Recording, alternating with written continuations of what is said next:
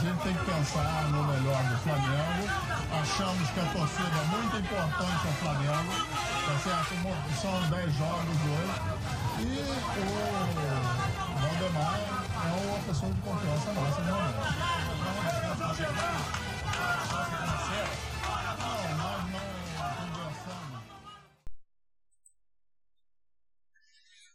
Bom dia, boa tarde, boa noite. Se inicia mais uma edição do nosso Senhor Bordercast. Que edição especial na semana de sorteio da Libertadores. É, e a gente está aqui para falar um pouco sobre o confronto das oitavas. Eu, eu me, chamo, me chamo Caio, estou aqui sempre com vocês nessa bancada. Hoje a gente tem a volta do nosso amigo Ian. Ianzinho que voltou para nossa bancada aí depois de um tempinho fora, mas já está de volta com a gente. E e a gente fica muito feliz com isso. Boa noite, Ianzinho. Boa noite, Caio. Boa noite, Igor. É um prazer imensurável estar de volta aqui. é, não estava conseguindo participar muito, mas estava participando como ouvinte. Enfim, é um prazer estar aqui de novo com vocês. É isso aí, é isso aí. E hoje a gente tem um cara que já, já é comum aqui, praticamente já é, já é do programa, já do tanto que ele já participou e já participou da última edição e agora está aqui com a gente de novo, é o Igor, né? Igor, Igor como sempre fazendo boas análises e participando muito bem do programa, e a gente sempre chama ele quando, quando tem assunto importante para falar. E o Igão está sempre à disposição de, de nos atender aí. Boa noite, Igor. Boa noite, Caim. Boa noite, Ian. Recebi mais essa convocação aí para participar e não dá para negar o convite de um podcast tão especial, né? Que a gente vai falar sobre o nosso próximo adversário da, da Libertadores e tem que ficar ligado nos caras, que os caras são bons, viu? É isso aí, como o Igor já deu aquela adiantada pra gente, a gente. Adiantou não, né? Porque eu já tinha falado, mas essa edição é, ela vai ser um pouco mais curta, mas é porque é, a gente resolveu gravar esse podcast para falar um pouco sobre o adversário do Flamengo nas oitavas de final da Libertadores. O sorteio foi hoje, dia 23. É, numa sexta-feira e, e a gente percebeu que há muita dúvida aí do pessoal sobre o Racing, sobre como o Racing joga, como, como vai ser esse, esse, confronto do Flamengo, se vai ser difícil, se vai ser fácil. A gente vai falar de tudo isso durante esse podcast e vai falar um pouco também sobre o resto do chaveamento do Flamengo, né? O Flamengo sai do, de um lado da chave mais difícil aí, fiz, fizeram até as contas aí hoje e o chaveamento em que o Flamengo se encontra ali com o Internacional Boca Juniors. E o Flamengo tem nada mais, nada menos que 11 Libertadores em jogo ali no, naquele pacote. Mas a gente vai falar sobre tudo isso até o final do podcast. No o podcast hoje vai ser mais rápido, edição mais, mais curta, mas vai dar para esclarecer tudo. Eu vou começar falando com é, com o nosso Ian, porque o Igor participou semana passada, já é quase de casa já. Eu sempre dou a primeira palavra pro convidado, mas hoje o Ian é quase um convidado, né? O Ian, o Ian é o convidado hoje. eu vou dar a palavra primeiro pro Ian pra ele dar uma faladinha aí. Que, que, qual a expectativa desse, dele para esse confronto aí? Absurdo, né? A gente sai de casa para trabalhar e vem outro tomando nosso lugar. Complicado isso. Não, tô brincando. Muito bem. Foi, foi muito bem reposto, digamos assim, substituído, talvez. Mas, voltando a falar sobre esse confronto. Cara, é, de primeira dá um pouco de choque, não porque a gente quer escolher é, adversário, porque quem quer ser campeão não, não, escolhe adversário. Não, não escolhe adversário. É, mas, assim, querendo ou não, é um time com certa tradição, não em Libertadores, mas digo no futebol sul-americano, não é um time que você menosprezar, quer dizer, nenhum dos que lá estão deveria ser menosprezados, né? Afinal, chegaram nas fases finais da Libertadores. Mas de primeiro eu, eu dei, dei um sustinho, digamos assim, mas depois com, com mais calma, fui pesquisando um pouco mais também sobre como anda o Racing, enfim, deu para dar uma acalmada. Poderia ser pior, mas assim, facilmente é um dos três mais difíceis ali do, do segundo pote, eu acho, né? E tô esperançoso, mas acho que é até bom que seja um time que a gente tenha que ficar mais ligado, porque evita, por exemplo, algo de salto alto ou alguma coisa do tipo. Tô, tô ansioso, acho que vai ser um, um bom jogo. É, isso aí, o Racing que não, não é equipe fácil aí, eu considerava antes do sorteio a, a segunda ou a terceira equipe ali mais forte do, do pote 2. É, apesar de, tá, de, de que estava num grupo mais fácil ali com o Nacional, o Estudiantes de Mérida e o Alianza Lima, foi o, o integrante do pote 2 que mais pontuou, né? Do, entre os segundos lugares de, de da, da, Libertadores inteira, né? Foi o, o, segundo lugar que mais pontuou, fez 15 pontos, empatou com o Nacional em pontuação lá no, no primeiro lugar e, e, ficou em segundo por causa do saldo de gols, né? Ficou com um gol a menos que o Nacional só, mas é, Empatou com a gente também. É, fez a, me, a mesma pontuação que a gente, são cinco vitórias e uma derrota. Mas é uma equipe muito difícil. E agora eu vou querer saber do Igor, né? Qual é a expectativa dele para esse confronto aí contra esse Racing, que é uma equipe do pote 2 ali, uma das mais fortes. Cara, então, das equipes do pote 2, eu acredito que o Racing seja talvez o primeiro até mais forte. Talvez fique abaixo do Independente Del Valle, que estava no nosso grupo, né?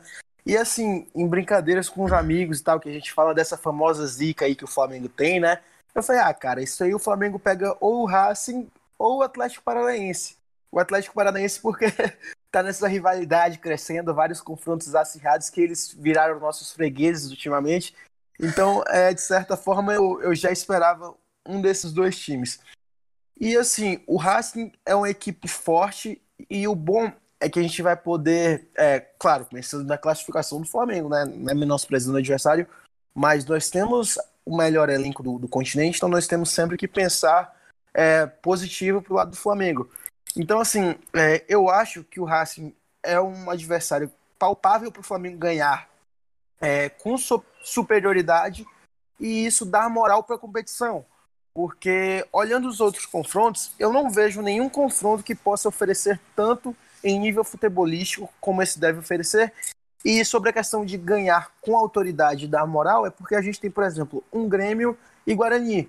Se o Grêmio ganhar de 4 a 0 do Guarani nos dois jogos, vai ser um resultado esperado. A gente tem aí Palmeiras e Delfim, que é a mesma situação. Se o Palmeiras golear os dois, é um resultado já natural, entendeu? Então, assim, não é aquele resultado que vai dar um ânimo maior pro time, não é um resultado que vai deixar os rivais intimidados. Caso o Flamengo ganhe de, por exemplo, 2 a 0 no Brasil e 2 a 0 na Argentina, já vai ser muito mais valorizado, entendeu? Os adversários já, já vão chegar com bem mais cautela do que até um resultado mais elástico nesses jogos que eu citei. Então, talvez o Racing apesar de mais forte, de oferecer o risco ao Flamengo, sim, a gente reconhece isso, mas talvez seja o melhor adversário para a gente pegar agora. É, para já entrar na, na fase na fase mata-mata da, da Libertadores ali com o pé direito, né?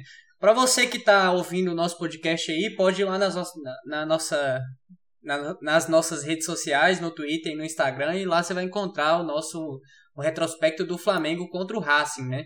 É, são cinco vitórias para cada lado, é um, é, um, é um retrospecto ali muito equilibrado entre Flamengo e Racing. O, o, o, o confronto dessa, da Libertadores vai acontecer no final de, de novembro e início de dezembro, né, os dois jogos. Um, o primeiro jogo entre o dia 24 e 26 de novembro e o segundo jogo entre o dia 1 e o dia 3 de dezembro. Né? É, não está exatamente definidas as datas ainda, mas vão ser nessas datas aí que que eu, acabei de falar. Agora, eu, eu queria falar um pouco mais sobre como o time do Racing joga, né? O que esperar do Racing, do, do BKSS, né? Que é o, o ex-auxiliar do, do Sampaoli, um discípulo ferrenho do, do Bielsa. Também usa muito do jogo posicional, mas é, e é um, é um time muito ofensivo, né? Como, como as equipes do São Paulo são, como as equipes do Bielsa, do Bielsa também são. E eu queria saber um pouco mais do Racing. É, eu vou passar um pouco pro, Igor falar um pouco mais sobre isso e, e depois eu quero ouvir do Ian também. O que, que, ele, que, que ele entende um pouco desse Racing e como ele espera que vai ser esse confronto contra o Flamengo. Vou, vou passar a palavra pro Igor primeiro.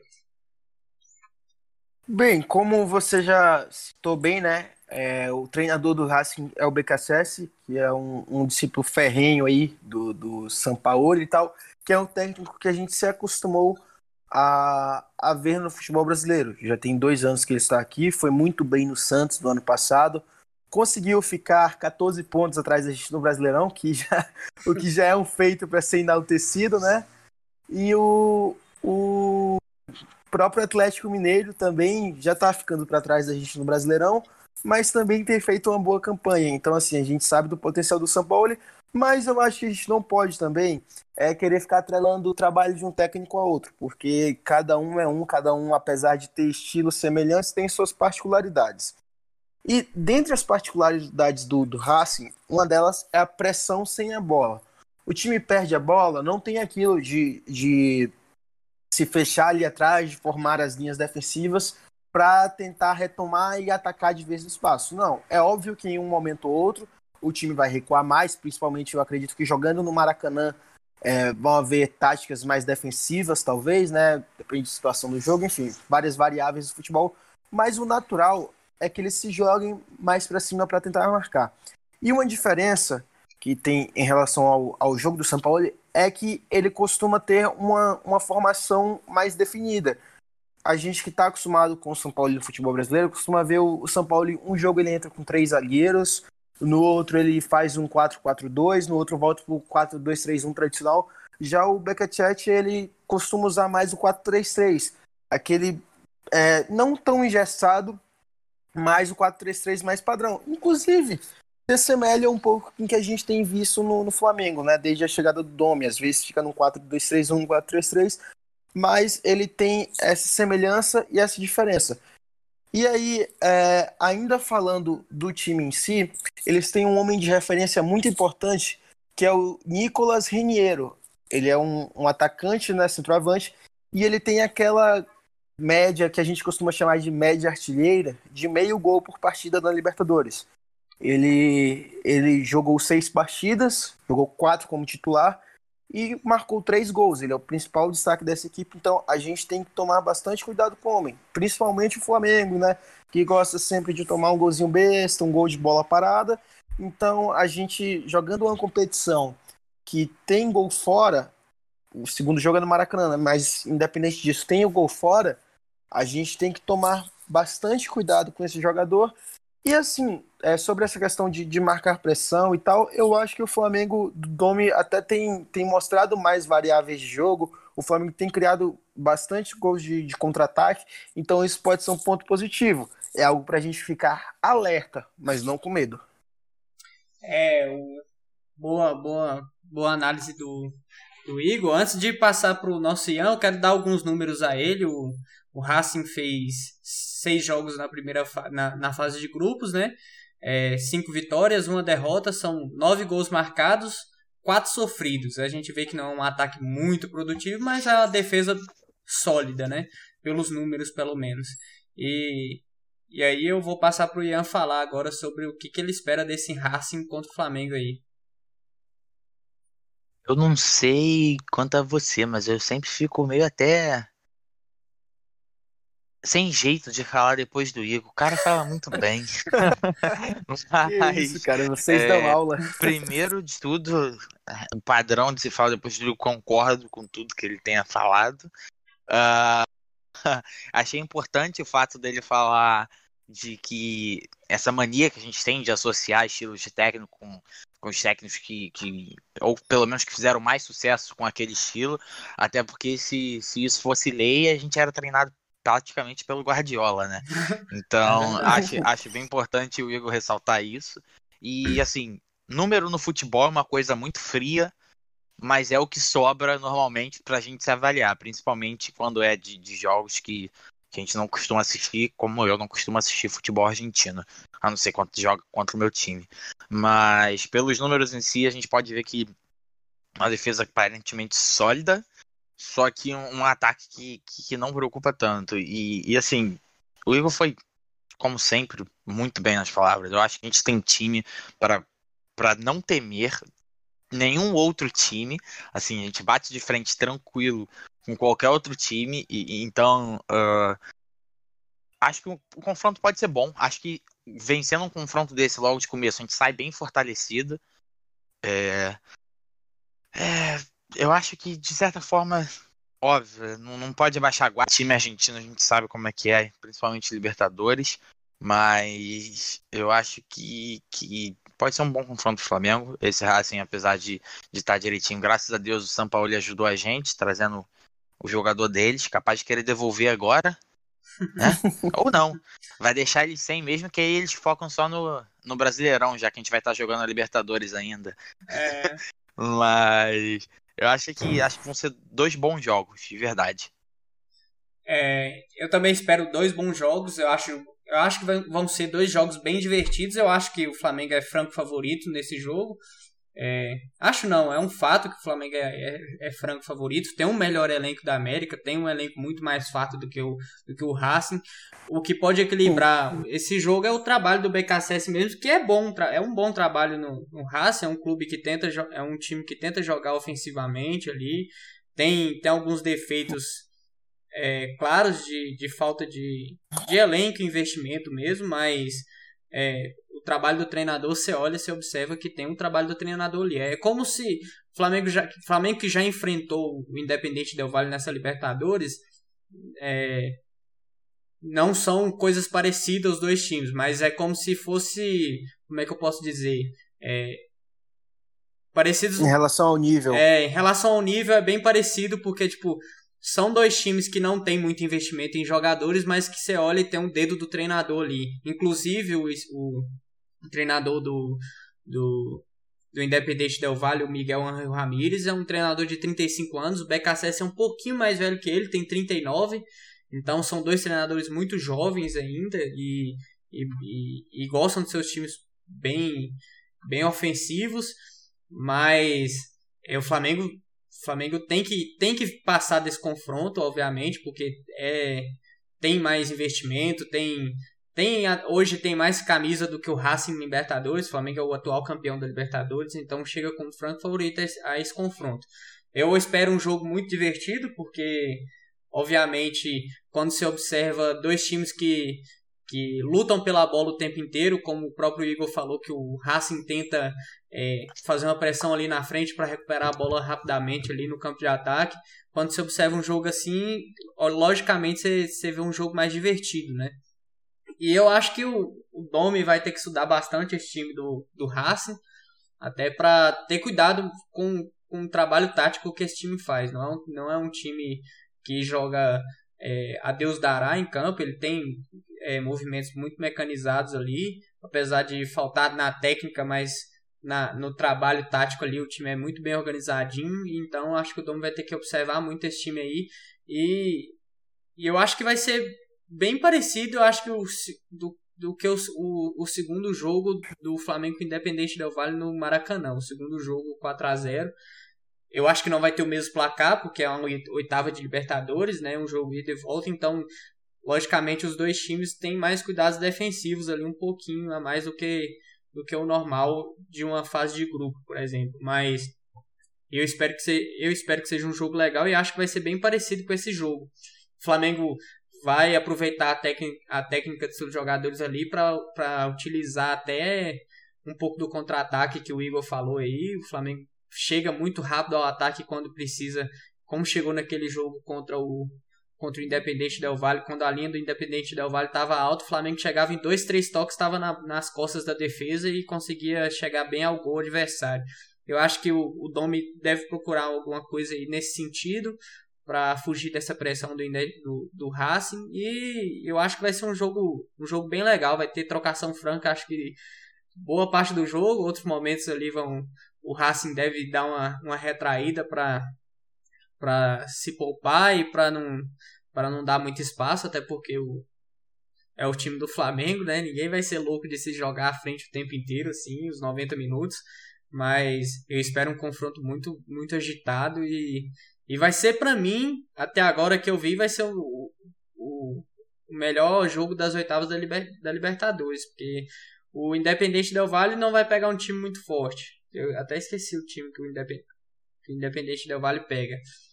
É, outro, outro confronto. O Independente Del Valle joga, joga contra o Nacional do Uruguai. É, o Nacional que venceu o Racing no grupo deles lá. O Racing jogou um milhão de vezes melhor do que o, do que o Nacional. Eu tava vendo o VT desse jogo aí. E o Nacional foi colocado na roda mesmo e e, e conseguiu achar um gol lá e conseguiu passar.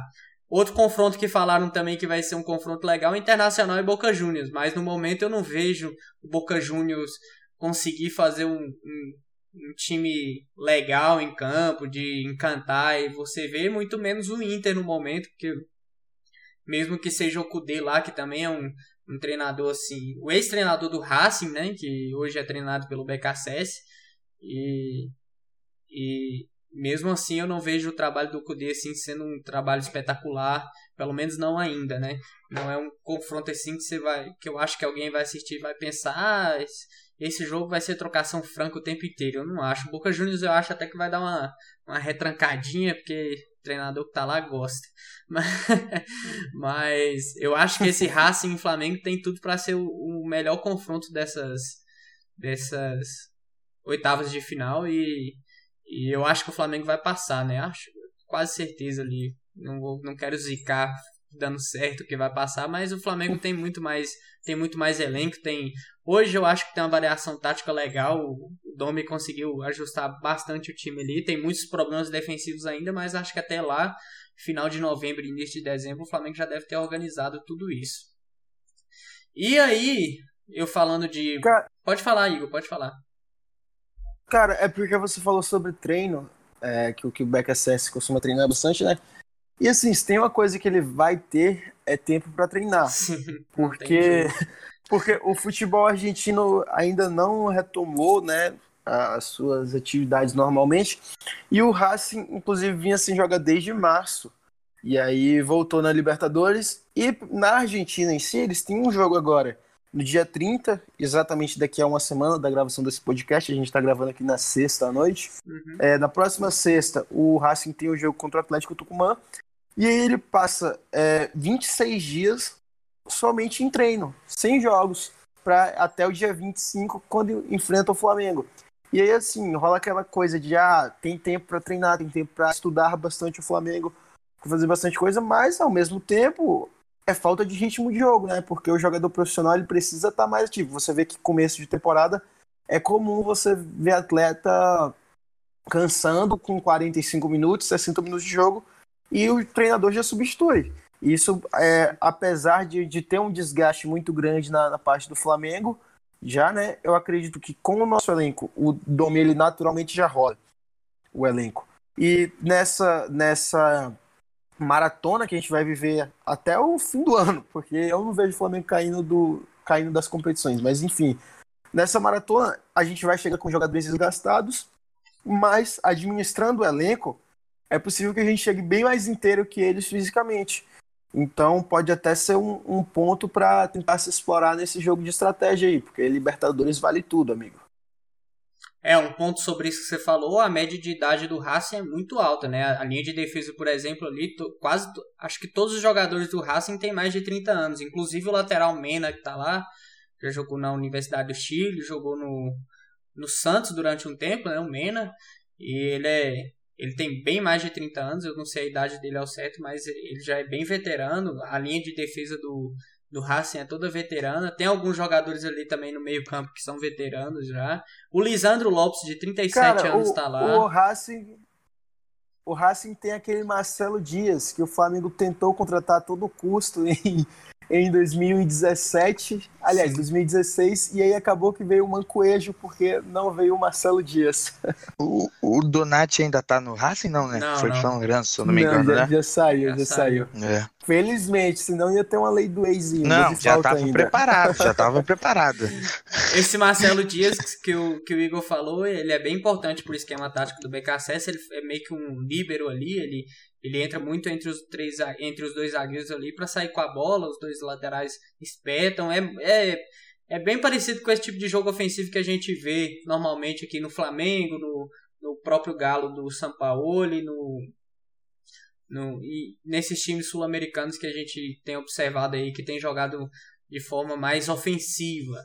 E, e aí, se o Flamengo passar, pega Inter ou Boca Juniors, né? Que aí se passa do Racing, passa bem, já chega colocando medo em cima de um Boca. E, e aí, Ian, o que, que você acha de um Flamengo e Boca na La Bombonera ou um Flamengo e Inter no Beira Rio, hein? Cara, em primeiro lugar, graças a Deus não tem torcida. Mesma eu acho que a coisa gente que eu sente pensei. muito. Eu, eu, eu acho que a gente sente muita falta da torcida, porque assim, a nossa torcida sempre foi de ajudar muito. Mas a torcida desses caras aí são, são carne de pescoço demais. Não sei se Inclusive a gente já tá nesse nível todo, não. É. Mas de verdade, eu não sei se eu sou. Eu acho que assim, se a gente chega numa final de Libertadores, e se Deus quiser, a gente vai chegar batendo em raça, em boca, e sei lá, batendo um River na final, é, é Libertadores pra ninguém botar defeito, né? Mas. Olhando pro lado do Flamengo, obviamente eu prefiro que seja o Inter. Assim, eu achei. Eu achei. Eu achei o nosso lado do chaveamento muito mais difícil, muito mais complicado. Principalmente ali o quadrante final nosso, que é Boca, Inter, Racing Flamengo. É, assim, quadrante por quadrante, eu diria que é o mais difícil, sem sombra de dúvida. E até os lados mesmo, mas eu já tô acostumado, né? Dizer que não tá acostumado com a gente pegando as partes mais difíceis de sorteio é, é, é dar atestado de recém-flamenguista, né? Mas, assim, é verdade. Cara, é, é, é isso que, eu falo bem. Futebol, a gente não ter voltado pode, pode dar uma certa vantagem pra gente, mas sei lá, eu sou meio cético com, com o time argentino, cara. É igual jogar É clássico. Os times os times podem estar tudo ferrado, sem jogador bom, os caras correm o dobro, parece que fazem de sacanagem. Eu, eu não sei. E, e tem questão de, de viagem também, enfim. Preferência, preferência mesmo, olhando pelo Flamengo, eu prefiro que, que a gente repita o caminho do ano passado. Menos o, o River na final, pode ser outro também se quiser. Pode ser o Jorge Wilster, mano. Não podia? Delfim, pô, tá todo mundo tirando o Delfim de morto. Você vai lá, surpreende todo mundo. Vira finalista da Libertadores. Mas ah, o Inter de Cudê, óbvio, tá, tá, tá com futebol também que não é pra se menosprezar. Inclusive, vamos ter uma final antecipada de, de, de, de, de campeonato agora, domingo, né? Mas eu acho que assim, a chave, a- o chaveamento ficou bem complicado do Flamengo. Ah, são times com muita tradição. Beleza, alguns estão no seu ápice, o próprio Boca Juniors não está no seu ápice, o Grêmio já não tem mais o mesmo futebol de alguns anos atrás, mas ainda assim são, são times que você não pode dar um olho, você não pode entrar com uma tranquilidade, você tem que entrar naquela pilhagem de é jogo de Libertadores, sabe? Ah, eu queria muito ver meu time doutrinando, punindo um Boca Juniors mas eu sou adepto do. Se puder ser o mais fácil, vem sempre o mais fácil. Não é por medo, não, é mais por garantia. É isso aí. É isso aí. Antes de passar pro Igor, eu vou trazer um, um númerozinho aqui pra ele legal. O, a campanha do. do. do, do Internacional, que tava no pote 2, é uma campanha, pra mim, fraquíssima no, na Libertadores, né? Pra mim não, acho que pra todo mundo, né? Fez oito pontos somente. é, são só duas vitórias, dois empates e duas derrotas. E o Boca, o Boca fez menos pontos, estava no pote 1, mas fez menos pontos do que o Racing. O Boca tem quatro vitórias e dois empates. Empates com Libertad do Paraguai e Caracas. E são dois times que disputaram um com o outro essa, essa, essa última semana agora para ver quem ficava fora da Libertadores, né? Um queria ficar mais fora do que o outro, porque o Caracas estava perdendo de 3 a 0 pro, pro Boca Juniors e o Libertar estava perdendo em casa pro Independente Medellín por 3 a 1 E aí ficou aquela disputa assim sem saber quem quem passava, quem não passava e o, o Libertar passou porque ficou com um gol à frente no saldo. Menos 3 contra menos 4 do Caracas ali. O, Libertar conseguiu fazer um gol e ficou 3 a 1 o jogo. E, e passou de fase no lugar do Caracas ali, os dois com 7 pontos. Mas o Boca Juniors nesse grupo fraquíssimo ficou em primeiro com 14 pontos só, um ponto a menos do que o do que o Racing. A campanha do Internacional nem preciso falar, foi ainda mais fraca, né? Eu já falei já, aliás. E vou passar pro Igor aí para ele falar um pouco mais sobre se o Flamengo passar, o que, que ele enfrenta nessas oitavas. Cara, então, é uma coisa que eu vou discordar do Ian aqui é que ele falou que infelizmente não tem torcida. Velho, é, é óbvio que a torcida do, do Boca faz total diferença, mas, cara, um Flamengo e Boca sem torcida é uma perda absurda pro futebol, cara. Eu, eu, eu quando eu vi assim que tinha possibilidade de um Flamengo e Boca, eu já me arrepiei todo, cara. Imagina é, a torcida lá na, na, na bomboneira fazendo algazarra e tomando um 2 a 0 no saco, que é isso que eu quero também. E chegando aqui, chegando aqui no Maracanã, no jogo de volta, a gente fazendo o triplo de barulho deles. Então, cara, é, eu admito que eu tô arrepiado até falando, porque é um, é um confronto assim que. O, o Boca tem muita história, o Flamengo tem muita história, são duas, duas torcidas apaixonadíssimas. Então, é, eu acho que, assim, esportivamente pode ser que a gente se beneficie sim disso. Mas no espetáculo do futebol dá aquele gostinho de, poxa, caramba, seria bem mais bonito. E aí, é, falando de futebol em si, o Boca Juniors chegou à final da Libertadores de 2018, né? E em 2019, que saiu o, o esqueleto de lá, eles chegaram, eles foram semifinalistas contra o nosso vice, é sempre bom reforçar, nosso vice Boca Juniors. E assim, vo, nosso, oh, vice, nosso vice River Plate, River perdão. Plate.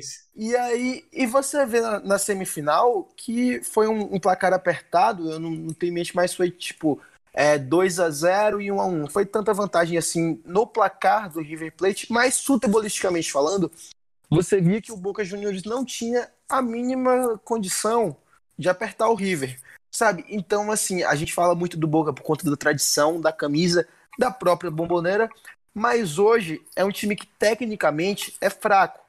Fraco não, não mas assim, abaixo do que a gente está acostumado. Então, é, o Boca você não pode dar espaço para que ele ganhe na motivação. É aquele que, que, sabe, você tá vendo na ponta do penhasco ali, você empurra e joga uma pedra para verificar que ele que deu merda para ele. Porque assim, se deixar eles crescerem na motivação, aí vira problema, porque a garra que, que o Boca Juniors tem tradicionalmente é, é costuma levar esse time longe. Mas tecnicamente o Flamengo se impõe sobre eles é, até com, com certa tranquilidade, né? Num dia bom. E o Inter, cara, o Inter, eu, eu até reconheço que eu talvez tenha que valorizar mais o Internacional, porque apesar deles estarem bem no futebol brasileiro, é, é o líder por enquanto do Brasileirão, empatado com a gente ali, mas logo, logo vão perder essa vantagem, de preferência no domingo. E assim, é, o Inter eu acho que é um, um time, um time é, bem treinado, mas com jogadores medianos. O que que acontece? Quando a boa fase desses jogadores medianos passar, não, não vai ser isso tudo. E a gente tem que pensar que esse confronto da, da, das oitavas já vão ser no fim de novembro e é 26 de novembro e 1 de, de dezembro. E assim, é, até lá, muita coisa muda no futebol, cara. Se você pega um mês atrás, o Atlético Mineiro tava com a, com a mão na taça do Brasileirão, segundo muitos aí.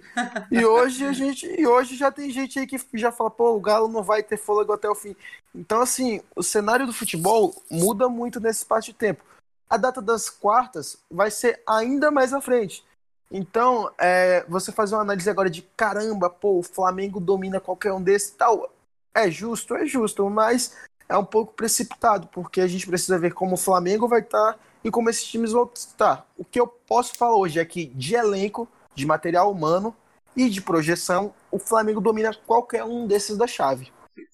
É isso aí. Eu Só complementando o, o, que o, que, o, que o Igor falou, até essa questão de, de, de torcida, realmente é, é uma perda assim, notável, né? Era, esse ano eu tava planejando os jogos fora do país do Flamengo de assistir. É, então, no caso, eu iria lá na bomboneira tomar pedrada, né? Quer dizer, se fosse boca, se, se fosse boca, pois é toma porrada da polícia, mas enfim. E até nesse ponto eu me preocupo até com a final. Eu acho que, eu não sei se já tem alguma movimentação, vou, vou ser bem sincero que eu não nem dei uma olhada nisso. Mas assim, eu acho que a Comebol poderia pensar em, em, em repetir a final no Maracanã. Se, se chegar em fevereiro, ou seja lá quando for a final realmente for sem torcida. Porque assim, uma final principalmente única, sem a torcida, já é aquela coisa fria, uma final única. Beleza que se for o Flamengo na Maracanã não seria frio, mas eu digo de forma geral. Sem torcida, eu acho que assim a, a, a, o local da final desse, dessa competição deveria ser repetido para a próxima competição. É, eu acho que Cara, se só, não for... só porque rapidão, só porque o, o Ian falou de torcida, Eu acho que, na verdade, a Comebol foi premiada, né, cara? Porque a primeira final única caiu logo Flamengo e River Plate. Mas se fosse, por exemplo, um Nacional do Paraguai aí contra uma LDU, eu não sei o que seria deles, né? É, também não sei não. Eu só sei que se não for ter torcida, é, é... pode fazer a final na Gávea. essas, essas primeiras, pelo menos que vão ter as finais únicas, vai ser, eu acho que o intuito deles é realmente transformar essa final em, em um evento. Não importa bem os times que lá estão, é um evento, como é o evento da final da Champions League. Por exemplo, você via muito lá em Lima, você via muito peruano lá, que moravam lá, compraram ingresso para assistir. Então eu acho que o intuito deles é tornar um evento de que o pessoal da, da América do Sul vai falar assim, poxa, é a final da Libertadores em tal país, vamos aproveitar para viajar e ver.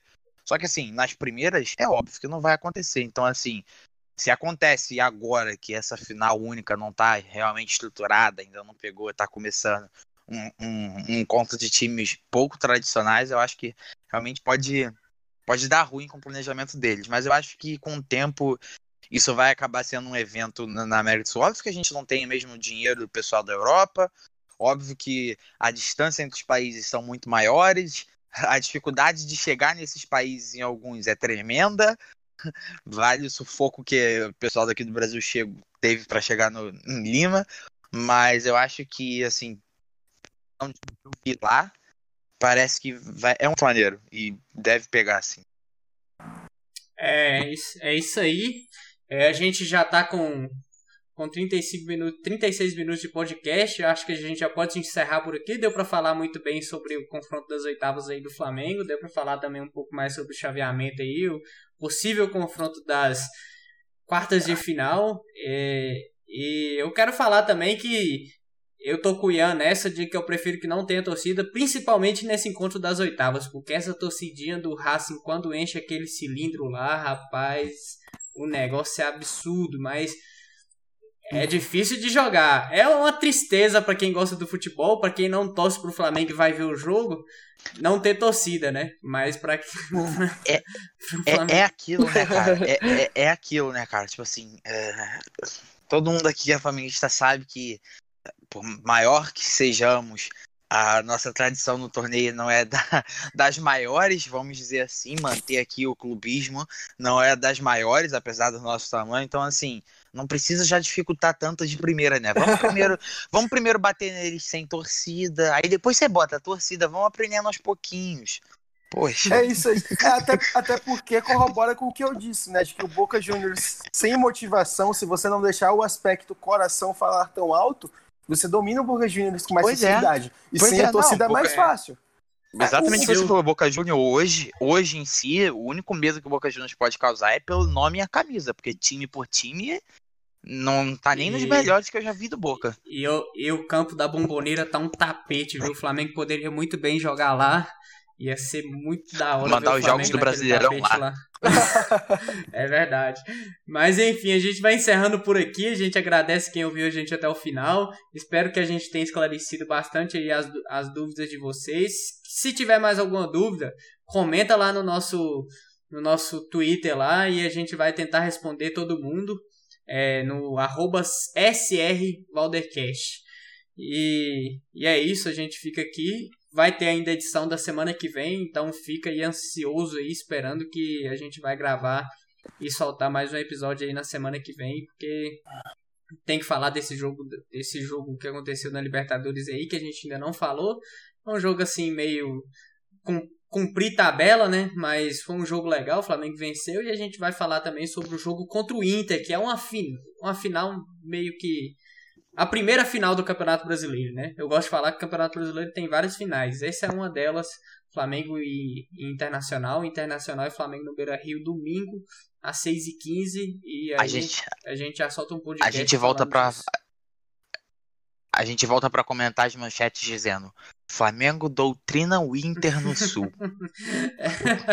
é isso aí. Ou então as manchetes falando: em um dia apático do time de Cudê, o Flamengo vence com certa facilidade. Mas enfim, eu vou me despedir dos meus amigos.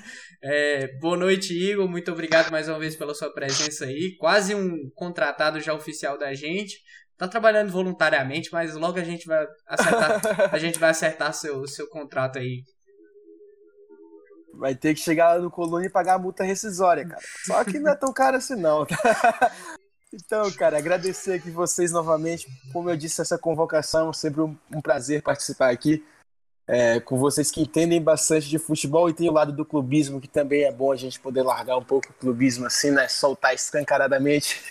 e espero que da próxima vez que eu volte aqui eu já possa estar é, comentando da liderança do Flamengo no Brasileirão. Nós vamos doutrinar o, doutrinar o Inter lá no Beira Rio. Valeu, Caio. Valeu, Ian. Valeu, muito obrigado. Valeu, Ian. Boa noite, viu? Muito bom ter sua volta e foi muito, foi muito legal aí. A gente tá fazendo aquela. Esse, essa, essa edição aqui mais curta é para aquela aquela introdução do jogador de, que tá voltando de lesão, tá ligado? E aí ele volta aos poucos. E aí o Ian, a gente tá fazendo essa transição aí com o Ian, com ele de volta aos campos. Boa noite, Ian. Muito obrigado. Aqueles 30 minutinhos só pra não, não pegar muito ainda, né? Voltar no ritmo de jogo. É, é muito bom estar de volta, é, principalmente com, com, com, vocês que, enfim, mandam tão bem nesse assunto Flamengo. É... boa noite, Caio. Boa noite, Igor. E obrigado a todo mundo que ouviu a gente até aqui. Até mais. Espero estar aqui mais vezes. É isso aí. Eu me despeço de vocês e agradeço quem chegou até aqui. Siga a gente aí nos nossos os nossos é, canais em, no seu tocador de podcast preferido aí. E siga a gente no YouTube também, SR Valdercast lá. Vai, a gente criou um canal no YouTube e agora vai postar os nossos podcasts lá também. E é isso aí. Até se, semana que vem com mais uma análise da semana do Flamengo.